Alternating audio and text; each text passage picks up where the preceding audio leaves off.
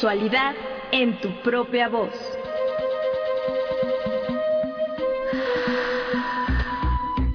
Historias, mitos y revolcones del pasado que resuenan en el presente.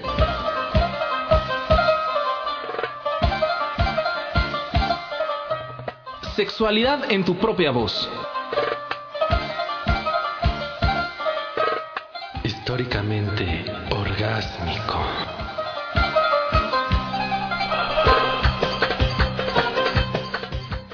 Noches, le damos la bienvenida a este espacio radiofónico, agradeciendo como siempre su escucha en cada emisión a través de las frecuencias de radioeducación o, por qué no, a través de las plataformas digitales. Nos da mucho gusto saludarle, mi nombre es Edith Rojas y me encuentro en compañía de Juan Carlos Hernández Meijueiro. ¿Qué tal, Juan Carlos? Pues feliz primavera, querida Edith, ya empezó un nuevo año, nueva temporada se cierran ciclos, empiezan otros y eh, pues aquí seguimos eh, con este programa para hablar de una aplicación muy interesante que quiere decir algo así como ojos a la vista. Ahorita nos lo va a decir su autora, pero este aquí estamos. Así es, Juan. Y justo lo que tú mencionas, estamos iniciando eh, un, una nueva estación del año, un nuevo ciclo, nuevas etapas. Para el equipo de Sexualidad en tu propia voz, esta emisión es el cierre de una de las etapas más significativas de la serie, que es Historia de la Sexualidad. Pero antes de, darte a ti las gracias por llevarnos en cada transmisión a un recorrido histórico y de hacer eh, un recuento de las temáticas abordadas desde que tú te integraste al equipo, para ser exactos, en marzo de 2015, pero primero eh, vamos a presentarles nuestra última entrevista, eh, una entrevista, como tú lo dices, dedicada a una aplicación ACE On y que pues fue creada por estudiantes de la Unidad Profesional Interdisciplinaria en Ingeniería y Tecnologías Avanzadas, UPITA, del Instituto Politécnico Nacional. Eh, esta aplicación es un sistema de alerta y ubicación para mujeres en riesgo de desaparición que emite la hora y el lugar donde fue activada la señal.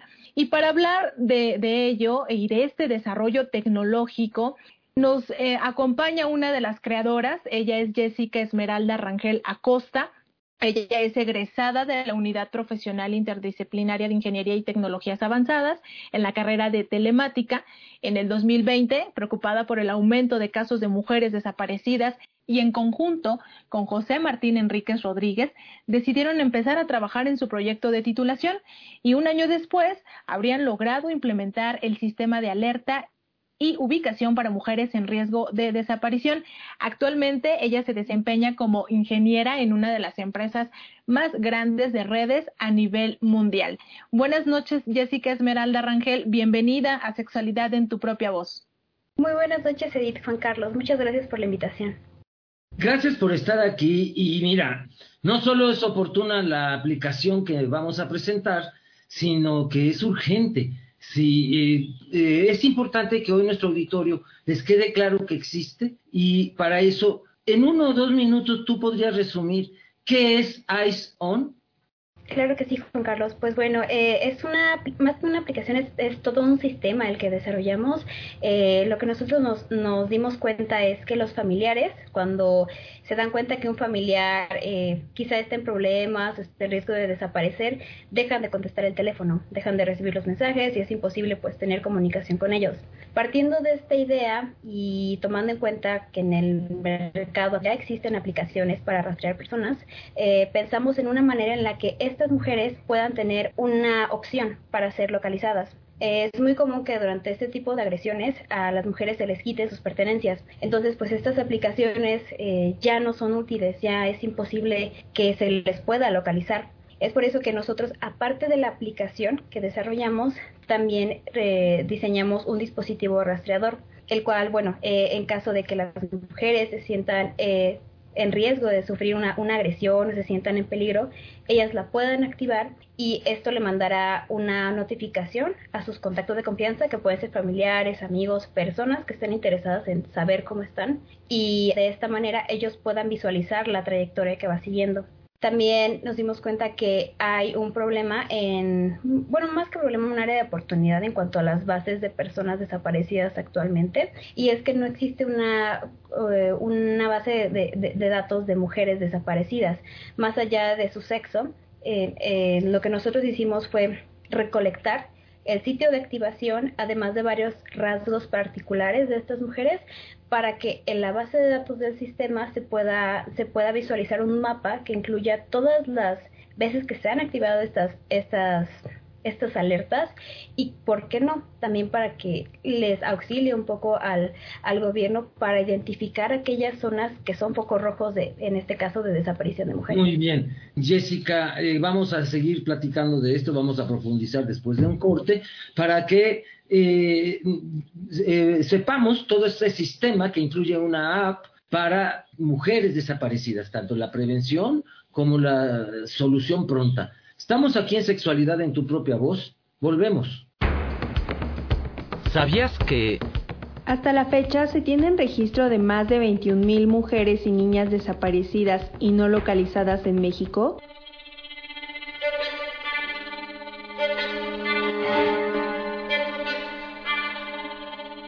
De acuerdo con cifras del Registro Nacional de Personas Desaparecidas y No Localizadas en la Comisión Nacional de Búsqueda, de 2006 a 2021 se tienen registradas un total de 21.840 mujeres y niñas desaparecidas y no localizadas en el país. 5.616 tienen entre 15 y 19 años de edad, 2.721 entre 20 y 24 años y 2.381 entre 25 y 29 años. Se estima que desde el sexenio de Vicente Fox, las cifras de mujeres y niñas desaparecidas fue en incremento, pues en el 2001, cuando se registraron 16 casos, para el año siguiente la cifra se duplicó a 36. Para el 2007, los datos de mujeres desaparecidas en solo ese año llegaron a 202. Ya para el 2011, las desapariciones de mujeres y niñas superaron los mil casos al ubicarse en un total de 1.101. Y de manera histórica, de 2016 a 2020 se convirtió en el periodo donde más mujeres han desaparecido en México. Según los datos, los lugares con mayores registros de desapariciones está el Estado de México, le sigue Tamaulipas, Jalisco, Nuevo León y Veracruz.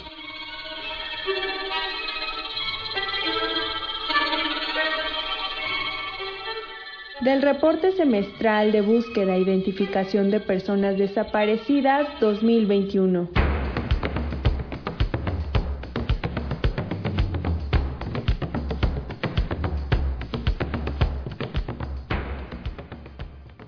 Escuchamos esta cápsula sobre cifras de desaparición de mujeres en México y nos menciona que los estados con mayor registro de mujeres desaparecidas en nuestro país Justamente, en primer lugar, Estado de México, le sigue Tamaulipas, Jalisco, Nuevo León y Veracruz, y con unas cifras en niveles históricamente altos con respecto a esta desaparición de mujeres.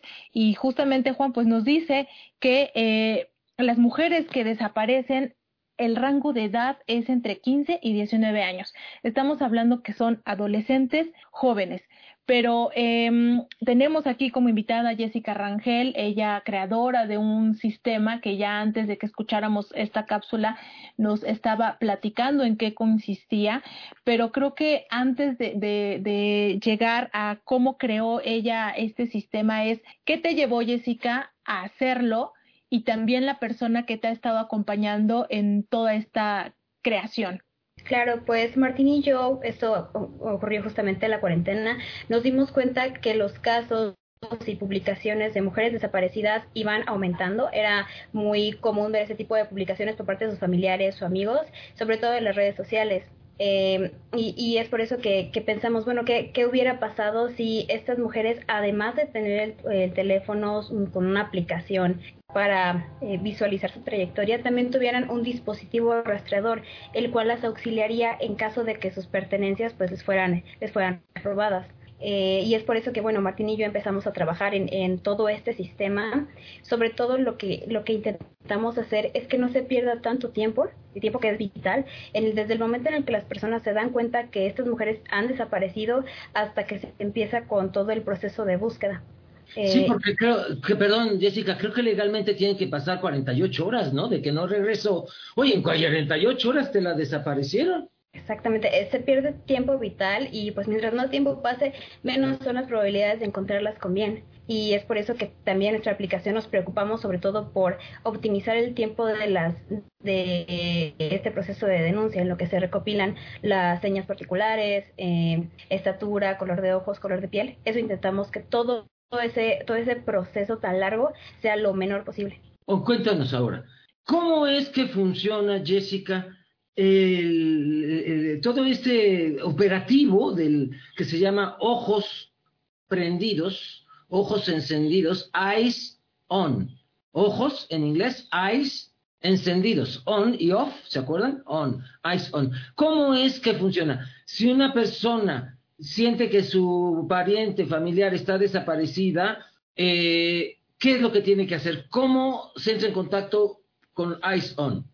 Claro, eh, este sistema tiene dos partes medulares. La primera es la aplicación como tal, la cual la pueden utilizar tanto los contactos de confianza como las usuarias y por supuesto el dispositivo rastreador.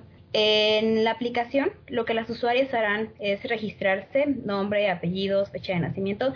Adicionalmente, tendrán que ingresar sus señas particulares, estatura, color de piel, color de ojos. Eh, y ellas, bueno, ellas realizarán un, lo que nosotros llamamos un grupo de confianza. Al crear este grupo de confianza, la aplicación les brinda un código, el cual deben de compartir con sus contactos de confianza. Estos contactos de confianza ingresan al el código y de esta manera se enlaza a las usuarias con los contactos de confianza. Las usuarias también tendrán que registrar el número de serie de su dispositivo rastreador. De esta manera se enlaza el dispositivo con la usuaria.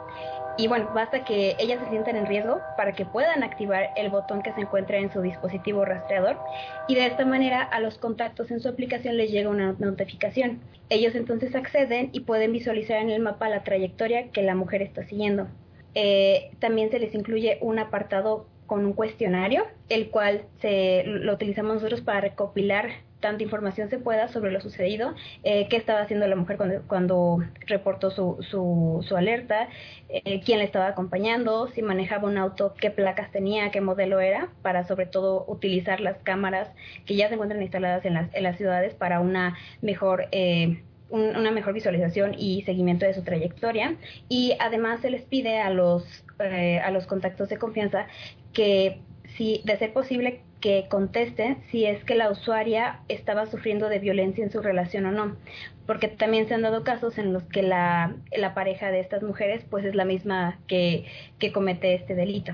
Sí, así. Ahora, eh, ellas llenan todo esto, entonces quienes nos escuchan entran a una página, iceon.com o algo así, para dónde viene todo este registro para que ellas puedan acceder y eh, eh, e inmediatamente acabando este programa, ellas puedan tener este dispositivo de rastreo entre todas sus amigas.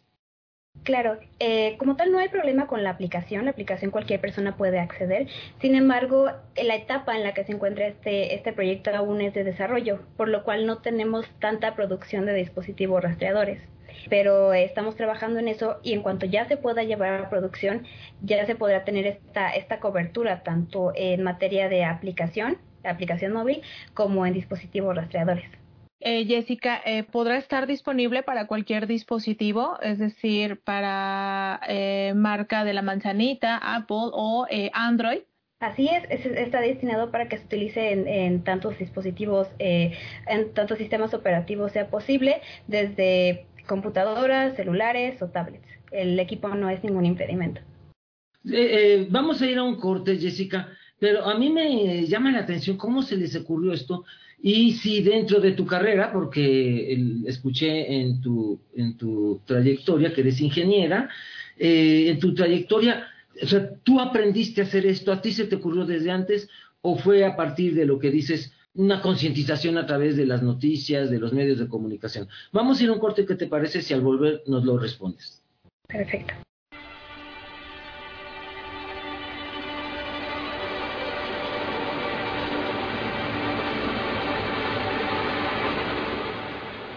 La trata de personas es una forma de delincuencia organizada internacional valorada en miles de millones de dólares y que constituye una forma de esclavitud en nuestros tiempos.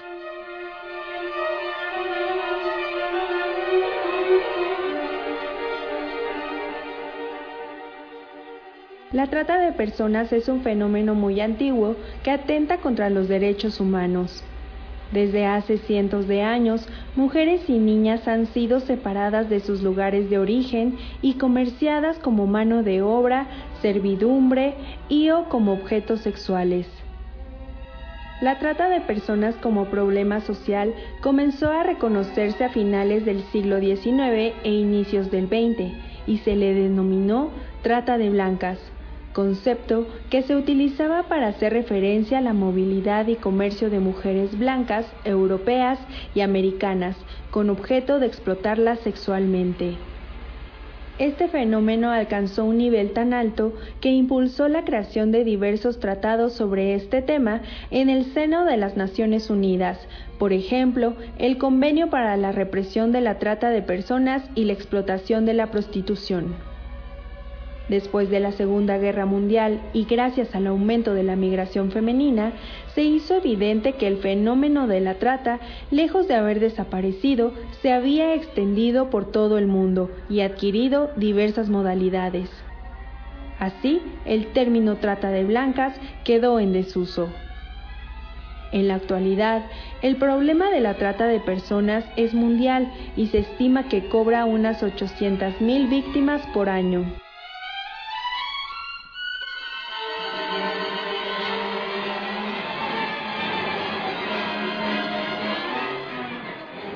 Del documento La trata de personas de la Comisión Nacional de los Derechos Humanos.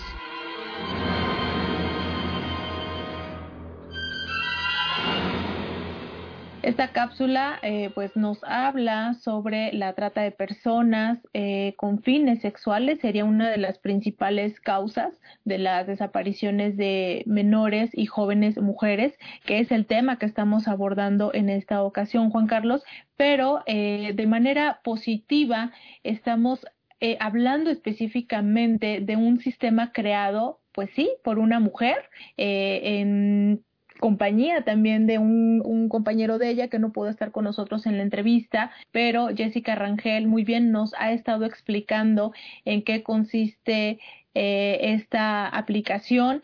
Edith, qué horror lo que dice la cápsula. O sea, nada más me imaginé, 800 mil mujeres al año son secuestradas para prostituirlas. O sea, ha de ser un infierno. O sea, me empecé a imaginar la situación de una chavita que ya no puede decidir sobre su persona, sobre su cuerpo, que la alejan de su familia, que la... No, no, no, no podemos permitir que eso siga. Por eso es bien importante esta aplicación, nuestra invitada Jessica Rangel, sobre ojos abiertos, eyes on, ¿no? Ojos alertas. Gracias, Edith, por este comentario y sin duda que nos está diciendo que eh, están trabajando en ella. Y justo la pregunta que queremos hacerte Jessica es eh, cómo eh, el gobierno ha estado con ustedes si se ha acercado a trabajar han recibido algún apoyo ustedes trabajan en coordinación con alguna institución que lleve el conteo de estas mujeres o en qué momento ustedes entran para decir este es el momento en que debemos de activar y, rastrear a esta chica que, que pues no la encuentran, está desaparecida. Claro, pues ah, en este momento todavía no hemos estado eh, pláticas con autoridades o con el gobierno, más que nada por el nivel en el que se había desarrollado este sistema, ya que era para, bueno, un proyecto de, de nuestra escuela para nuestra titulación. Sin embargo, estamos conscientes del impacto que tendría si tan solo se pudiera enlazar también con las autoridades, para que no solamente los contactos de confianza pudieran rastrearlas, sino también la policía, y así pues estar perdiendo menos tiempo. Lo que nosotros estamos buscando es que se logre este, este enlace, esta eh, ayuda entre las instancias gubernamentales y nosotros para que se pueda tener una mejor atención a este tipo de delito. Eh, hasta ahorita, ¿tienen el conteo de cuántas personas han bajado la aplicación? No, por el momento no. Eh, como estamos en etapa de desarrollo aún, no lo hemos llevado como tal hacia el público, pero estamos, estamos tomando eh, esto en, consideración para que una vez que ya esté listo tanto el dispositivo como la aplicación, se pueda empezar a, a dispersar entre las mujeres. Y que las autoridades escuchen bien, aquí hay una eh, oportunidad de emprendimiento social desde la sociedad civil donde ustedes pueden ser apoyada y apoyado en este gran proyecto para que verdaderamente se pueda rastrear y llegar hasta la policía este eh, eh, eh, las señales que la app que ustedes han creado Eyes On pues reciba, ¿no? Y que también pueda ser, como dices, inmediatamente rastreada por la policía, aunque no haya pasado por ley 48 horas de su desaparición. Exactamente, Juan Carlos. Y sobre todo, eh, se puede atacar ese problema ya una vez que, que, se genera, una vez que la mujer está desaparecida, pero también para que se tenga un sistema de prevención. Si ya se tienen las áreas eh, y los focos rojos en donde se suscitan más de estas, de estas agresiones, pues entonces es una señal para que las, las autoridades tomen, tomen eh, acciones sobre estas zonas para que sean más seguras para transitar como mujeres. Sí, qué interesante, porque como dices, esto ya se puede ir mapeando. Por lo pronto ya se puede ir mapeando de cuándo, dónde fueron activadas las alertas. Eh, ¿Han tenido ya activaciones de alertas ya en la práctica? No, este, eh, este, este sistema como está en etapa de desarrollo, lo probamos con nosotros, realizamos las, las pruebas, eh, verificamos que el, el, dispositivo tuviera cierta duración para que pues sí esta, este, eh, puedan ser rastreadas el, lo más de, de tiempo posible pero seguimos trabajando para que no tenga ninguna falla y sea aún así más seguro para las mujeres que la estén utilizando. ¿Qué es lo que ustedes necesitan en este momento, Jessica, para que pues se lance ya como tal esta aplicación? Porque si bien por lo que hemos escuchado tanto en nuestra cápsula histórica que nos mencionaron cifras alarmantes, ahorita la cifra que también Juan Carlos acaba de reiterar, ¿qué es lo que ustedes necesitan para que eh, se reactive ya de manera inmediata? Porque con lo que tú nos estás contando, sí tiene una eficacia este sistema. En este caso sería eh, encontrar apoyos económicos, sobre todo para llevar a producción esta parte del dispositivo, que sería lo, lo más costoso en este, en este sistema. ¿Y de dispositivo te refieres como a una computadora programada con un software específico? En este caso sería eh, un, un, circuito el cual pueda ser activable y pueda compartir al, al ser activado su ubicación utilizando la red celular como un cerebro, es lo que tú necesitas que les ayuden a financiar el cerebro de toda esta red. Claro, sería eh, un apoyo financiero para llevar a cabo todo este rediseño, para que sea lo más pequeño posible y sobre todo que sea lo más barato, porque tampoco le conviene a las mujeres que sea excesivamente caro. Claro, muy bien, pues es una eh, iniciativa muy interesante que yo creo que todas las mujeres deberían tener acceso a ella y por lo tanto debe ser financiada, apoyada desde las áreas gubernamentales, ¿no, Edith? Sí, sin duda, Juan. Así que, eh, pues, sabemos que muchas personas nos están escuchando, eh, sintonizan Radio Educación y que presten atención a este trabajo de personas jóvenes que eh, pues desde fuera dimensionan la problemática de otra manera, no desde una eh, dependencia gubernamental. Sí hace falta el apoyo económico, como nos acaba de decir Jessica Rangel, que esperemos que eh, a futuro y que no sea mucho tiempo lo tengan, logren ellos obtenerlo y pues que sin duda eh, sepamos que ya está activo este sistema, Jessica. ¿Qué es lo que ustedes esperan a corto plazo que suceda con eh, este sistema de rastreo? Pues sobre todo el tener los contactos suficientes y el financiamiento para llevar a cabo este, esta etapa de producción, más que diseño y desarrollo, ya llevarlo a producción. Muy bien, pues muchísimas gracias Jessica por estar con nosotras y nosotros en este programa de sexualidad en tu propia voz de Radio Educación, porque eh, pues desde aquí el impulso que pueda recibir el proyecto de Ojos Abiertos, de Eyes On en inglés, eh, este, pues eh, recíbelo desde el programa de Radio Educación. Gracias por estar aquí, Jessica. Muchísimas gracias.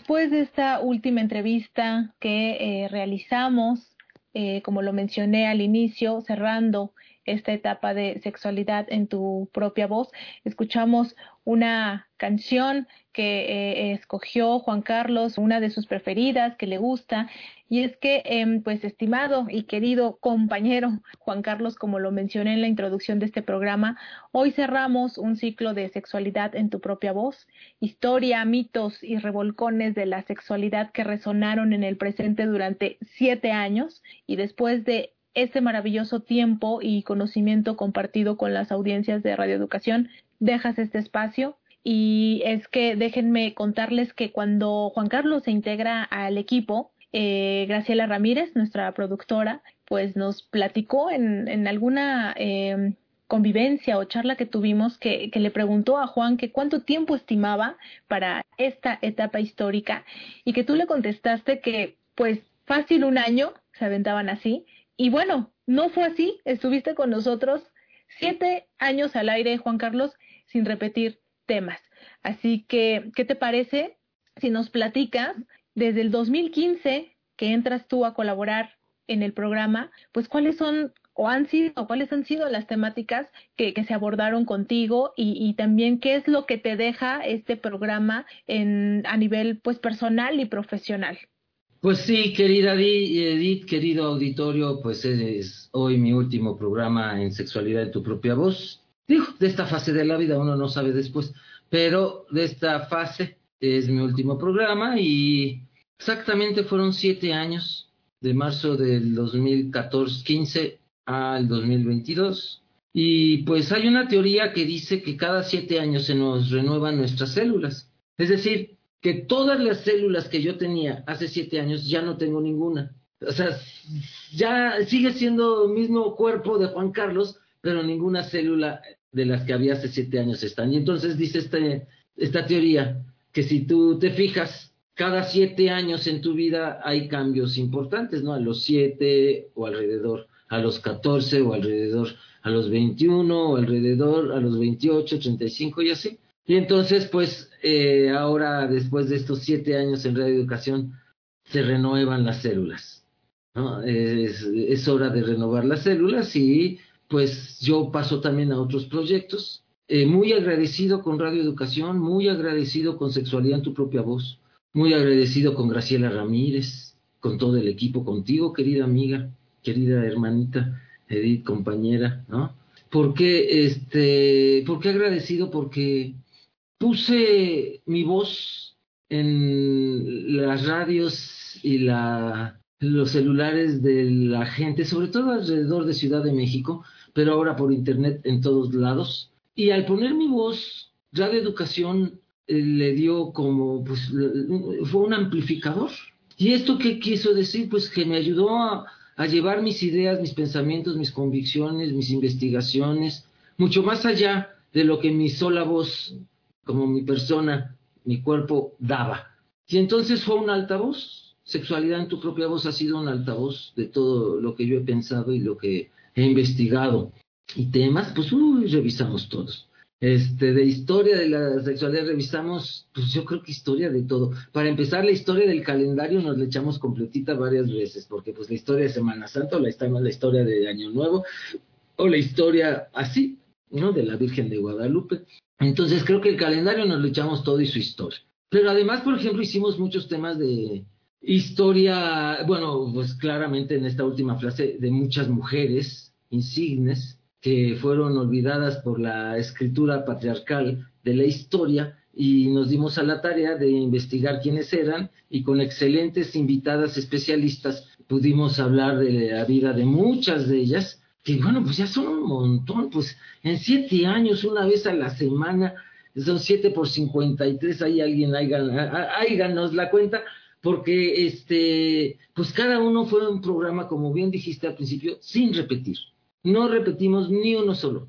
Y entonces, pues eso dio una variedad de temas impresionantes. Recuerden, los pueden encontrar todos en Radio Educación, en nuestras redes, que Edith nos la va a recordar ahorita, pero para mí fue una experiencia muy interesante de eh, amplificación de mis pensamientos, de mi voz, y hacerlos llegar hasta muy lejos Y con esa retroalimentación tan linda de la gente, con sus preguntas, con sus likes en Facebook, eh, gracias, de veras gracias al auditorio, porque gracias a ellos somos. Si no estuviera el auditorio, ni Graciela, ni Sexo Voz, ni Radio Educación, ni tú, ni yo, querida, funcionaríamos aquí. Somos gracias al auditorio. Entonces, las gracias más profundas son a ellos, a ellas y a ellas que nos han escuchado por todos estos siete años, que nos han seguido y gente muy linda también que ha aceptado nuestra invitación para participar como especialistas. Yo estoy muy agradecido con todas ellas, con todos ellos. De veras, para mí ha sido una experiencia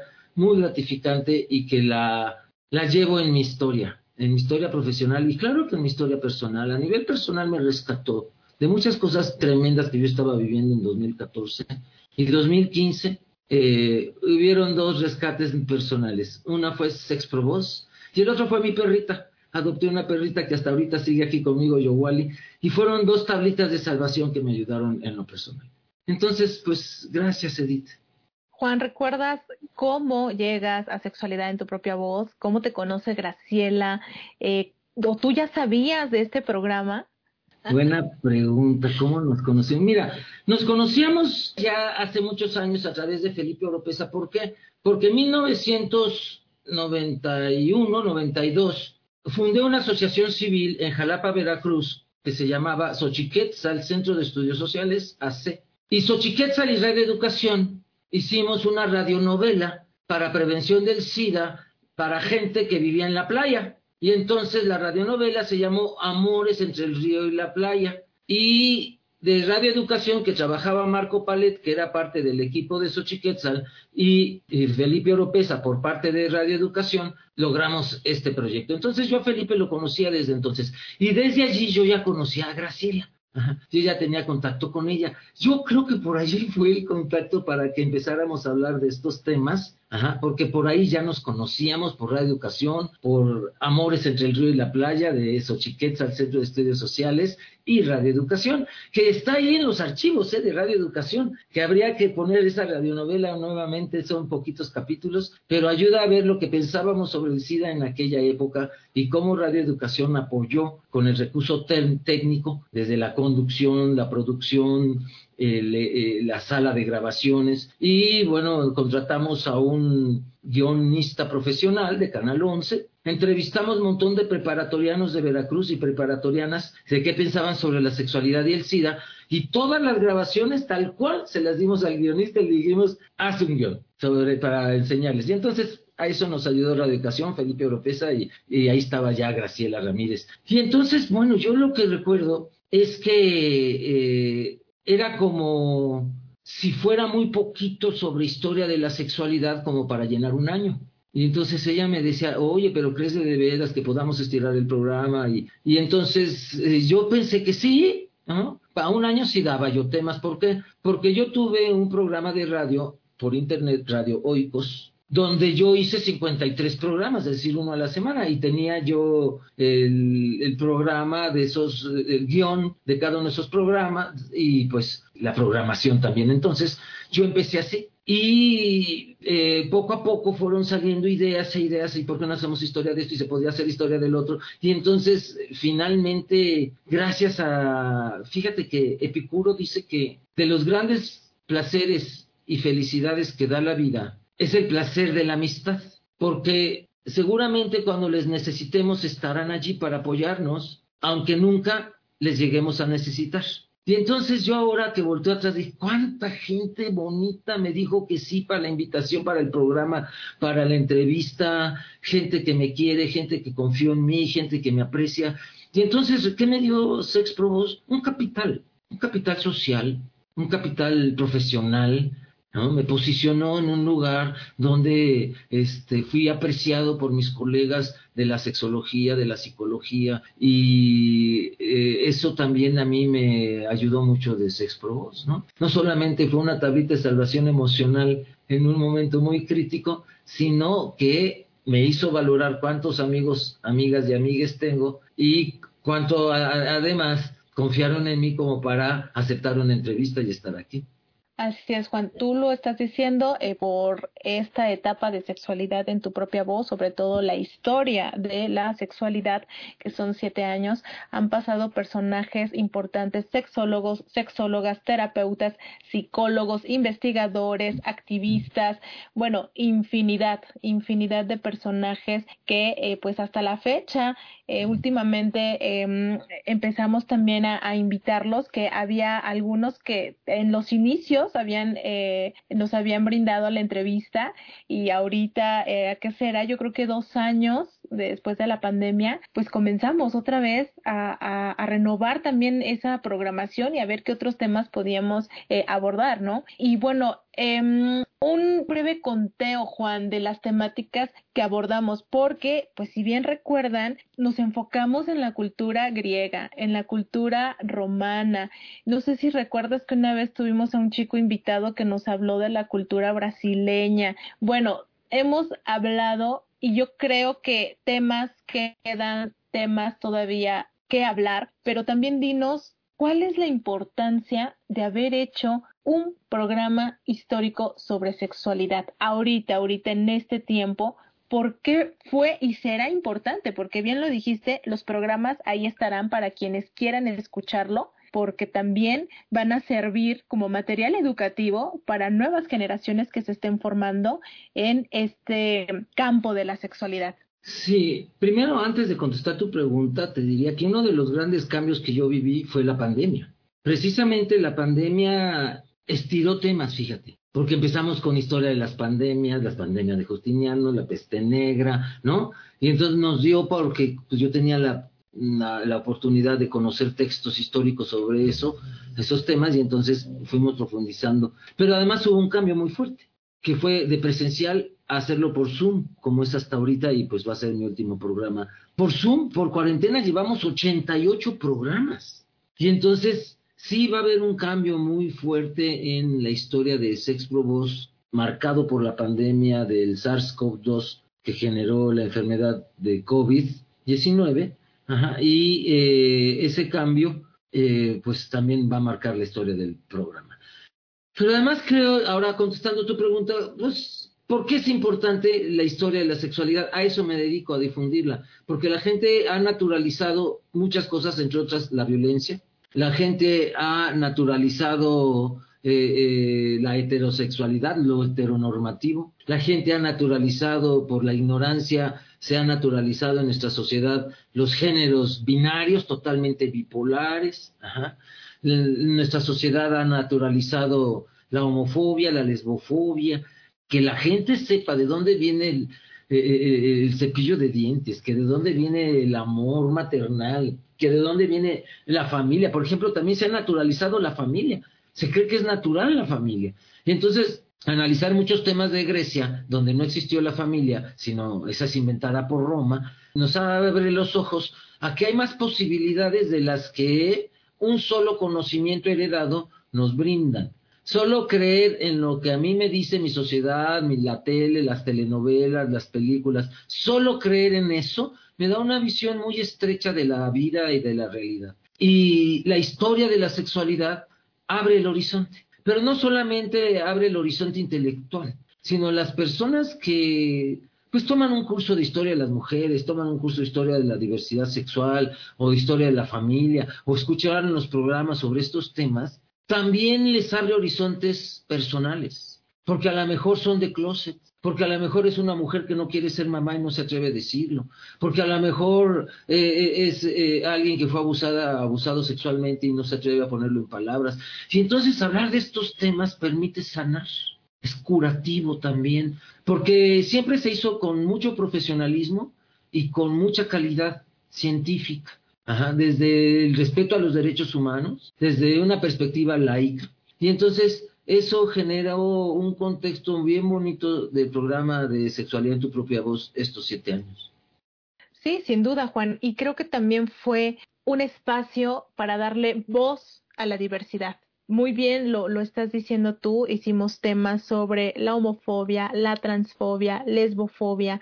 Y, y no porque Mm, nosotros eh, naveguemos con esa bandera, no, no es por eso, sino porque siempre lo reiteramos aquí, somos seres humanos y como tal, yo te quiero, te respeto, te admiro por lo que eres, ese ser humano. Lo que tú como ser humano decidas en cuanto a tu sexualidad, en cuanto a tu carácter, en cuanto a tu profesión, bueno, pues como yo te amo y te quiero y te respeto, también lo tengo que aceptar. Entonces, sexualidad en tu propia voz en, e, en esta etapa histórica también fue portavoz de esa diversidad porque tuvimos a muchos invitados, a muchos activistas que luchan a favor de los derechos humanos de las personas y sobre todo de la comunidad LGBT. ¿Qué nos dices con respecto a esto, Juan, que, fuimos portavoz de la diversidad? Sí, en, en ese sentido yo también te quiero mucho, te respeto como persona y que seas heterosexual no me genera ningún problema,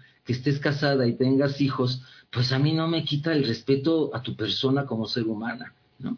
Entonces ahí estamos, como dice el clásico, estamos en las mismas condiciones, ¿no?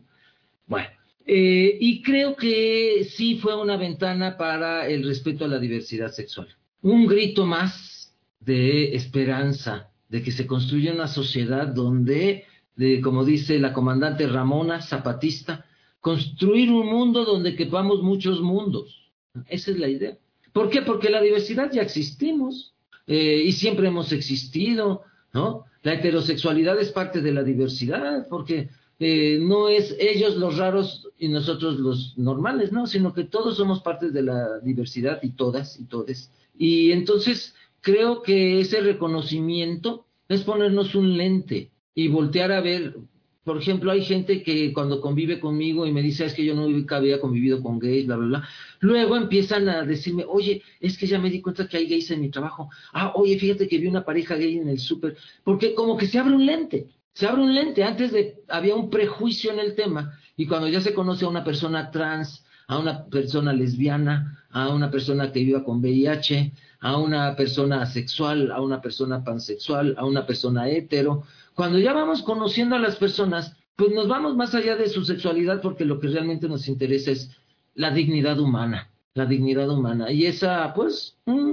se brinca raza, colores de piel, estatus socioeconómico. La dignidad humana eh, no se detiene en las orientaciones sexuales, en la identidad sexogenérica. No, no, no. La dignidad humana brilla ¿sí? A través de todas esas diferencias de piel, de raza, de carácter, de personalidad y de identidades u orientaciones. Así es, siempre eh, fue uno de los objetivos de sexualidad en tu propia voz, siempre tener por encima la dignidad humana y como tú lo mencionas, abordar los temas de la manera más profesional y ética posible para brindarle a nuestras audiencias todo este material que se va a quedar ahí para quienes gusten escucharlo.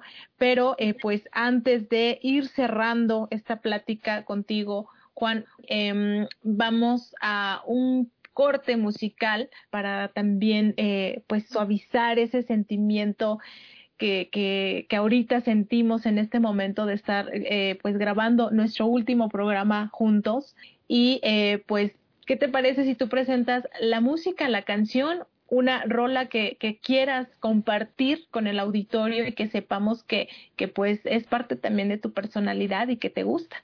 Sí, vamos a escuchar una canción que me gusta mucho de Juan Manuel Serrat que describe mucho mi relación con mis amigos. Escuchémosla. Mis amigos son unos atorrantes se exhiben sin pudor, beben a morro, se pasan las consignas por el forro y se mofan de cuestiones importantes. Mis amigos son unos sinvergüenzas que palpan a las damas el trasero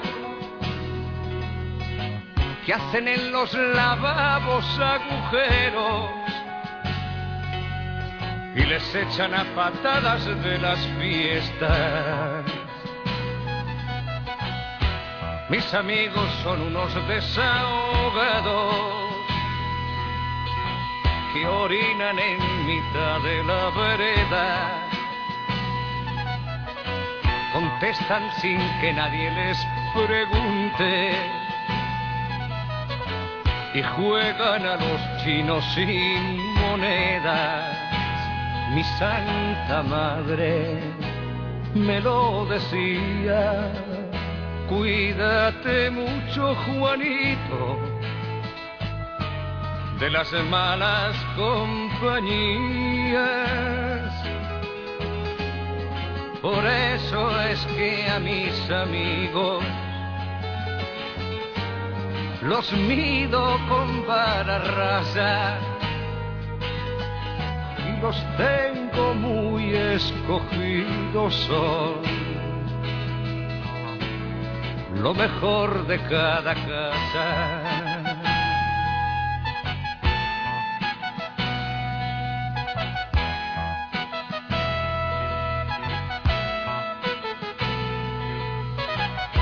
Mis amigos son unos malhechores, convictos de atrapar sueños al vuelo que aplauden cuando el sol se trepa al cielo y me abren su corazón como las flores. Mis amigos son sueños imprevistos que buscan sus piedras filosofales, rondando por sórdidos arrabales donde bajan los dioses sin ser vistos. Mis amigos son gente cumplidora que acude cuando saben que yo espero. Si le roza la muerte, disimula que para ellos la amistad es lo primero.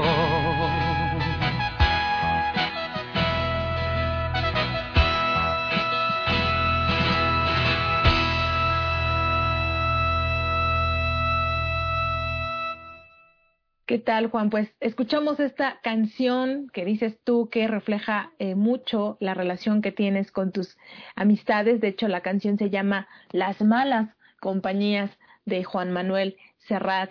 Y pues, ¿por qué elegiste esta canción para ponerla en, en nuestro último programa? Por los amigos y las amigas y las amigues que he mencionado, a quien les agradezco tanto, a quienes nos escuchan.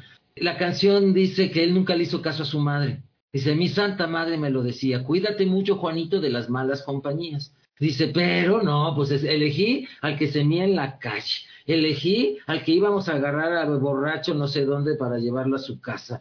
Y tal vez hoy esa canción podría tener algún tinte machista, porque dice dos, tres cosas como que se fajan a las mujeres, ¿no? En la calle, ¿no? Y entonces, pero uh, no olvidemos que se escribe en los ochentas, donde todavía no hablábamos de perspectiva de género, y donde la verdad, mucha de nuestra socialización de los hombres fue así, machista. Pero esa eh, se la dedico a todos mis amigos a mis amigas y a mis amigas con quien la he pasado bien alguna vez, algún momento en la vida, que nos hemos reído, llorado, tomado una copa, bailado, y porque a ellos, a ellas vaya, pues por supuesto, la gente que me ama y me apoya también en mi familia, a ellos y a ellas, y a ellas va eh, esa canción, y el cierre de una etapa en mi vida, el cierre de una etapa en mi vida. Entonces yo creo que eh, me debo a mi gente, es decir, yo soy gracias a angelitos y angelitas que me han cuidado a lo largo de mi vida y son seres humanos de carne y hueso, seres humanas, y entonces, pues a ellos y a ellas es a quien les dedico este último programa. Juan Carlos, no me resta más que decirte y a nombre también de todo el equipo agradecer tu valiosa participación en el programa misma que estará disponible, como ya lo hemos venido diciendo en esta plática, en los podcasts que pueden escuchar y descargar en iVoox. Recuerden que pueden encontrarnos como sexualidad en tu propia voz. Sabemos que desde que te mudaste a Querétaro, justamente en plena pandemia, abriste un nuevo camino y que vienen cosas extraordinarias para ti. Y una de ellas, pues es el tiempo que le estás dedicando a tu libro, a ese retoño, el cual estamos esperando con muchas ansias y que en uno de nuestros programas tú hiciste mención de ello. Eh, no sé si quieras platicarnos un poquito de, ese trabajo que estás haciendo y también lo que te llevó a irte a, a otro estado. Pues si yo estaba encerrado en un departamento en la delegación Iztacalco, pues podía estar encerrado en la pandemia en un lugar más bonito como es Querétaro, la verdad. Y sí cambié ruido por silencio, inseguridad por la paz de caminar en la noche sin miedo a que te asalten o secuestren. Sí sucede, no es el paraíso, pero no es la sensación de miedo con la que mucho tiempo estuve en la Ciudad de México. Pero además eh, era hora de enfrentarme a muchas cosas que estaba posponiendo de mi vida personal, de mi salud mental y física, que era hora de enfrentar. Y entonces Querétaro ha significado mi resurgimiento, mi renacimiento, el atenderme, el voltearme a ver a mí mismo y preguntarme dónde me había dejado. Y entonces eh, estoy en una etapa en que pues se cierra ahora esto, pero yo sigo trabajando mi redespertar. Estoy volviendo a despertar de una etapa de muchos, mucha inconsciencia, al menos dos años de pandemia terrible inconsciencia, miedo y duelo, porque se me murieron 19 personas conocidas, más mi papá. Entonces sí fue eh, un año difícil, sin embargo, estoy aquí pues enfrentando lo que venga. Eh, que pues vamos a poner otra canción, porque ya hasta quiero sacar el tequila, pero no, voy a, eh, una canción que ahorita me siento como, como, La cigarra de Mercedes Sosa, que dice, tantas veces me mataron, tantas veces resucitaré, sin embargo estoy aquí, no resucitando, dice.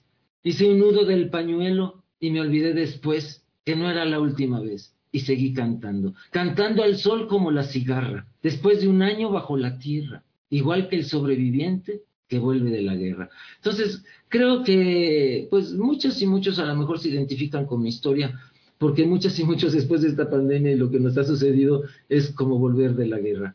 Y entonces estamos reconstruyéndonos, ¿no? Así es, Juan. Pues, ¿qué te parece si con esa canción nos despedimos y decirte que las puertas de radioeducación y de sexualidad en tu propia voz quedan abiertas para ti? Sin duda, nos seguiremos la pista y, por supuesto, estaremos comunicando a las audiencias dónde te encuentras para que no dejen de asistir a tus cursos y, por supuesto, que radioeducación sea el primer espacio que sepa cuando ya tengas listo ese libro. Claro que sí, es una promesa.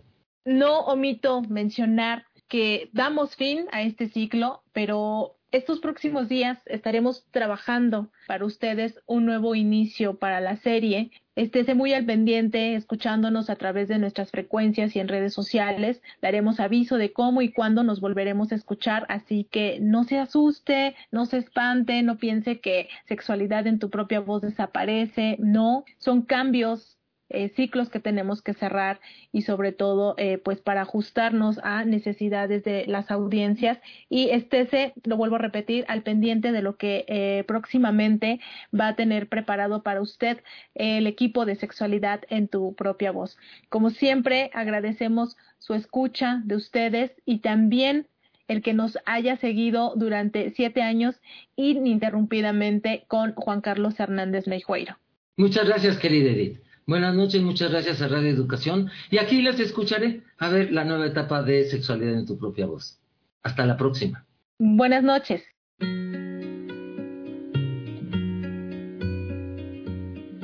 Tantas veces me mataron, tantas veces me morí.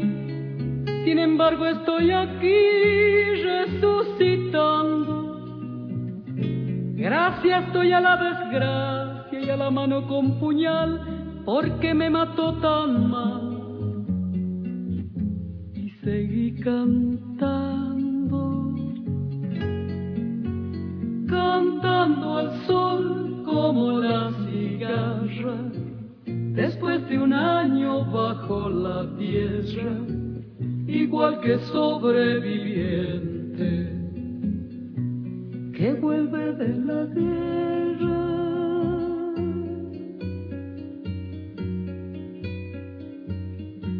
Tantas veces me borraron, tantas desaparecí. A mi propio entierro fui sola y llorando. Hice un nudo en el pañuelo, pero me olvidé después que no era la única vez. Y seguí cantando, cantando al sol como la cigarra, después de un año bajo la tierra, igual que sobreviviente que vuelve de la guerra.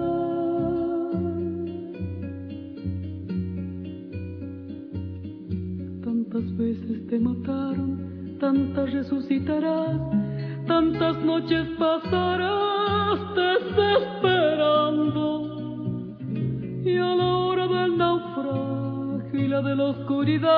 Alguien te rescatará. Para ir cantando,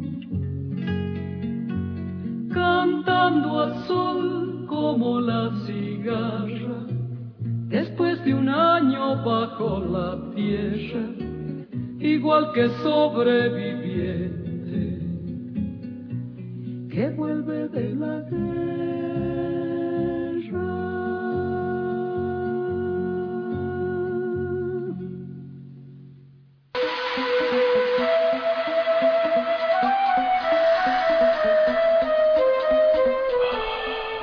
Sexualidad en tu propia voz.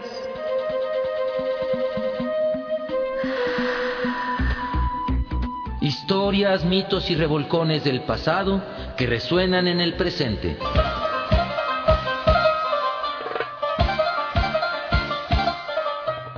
Sexualidad en tu propia voz.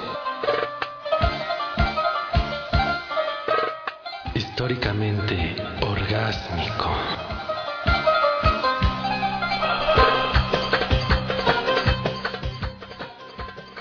En este programa participamos Luis Luna, Alejandra Montes de Oca, Oscar Solís, Daniel Hernández, Saraí Pérez. Esta es una producción de Graciela Ramírez para Radio Educación.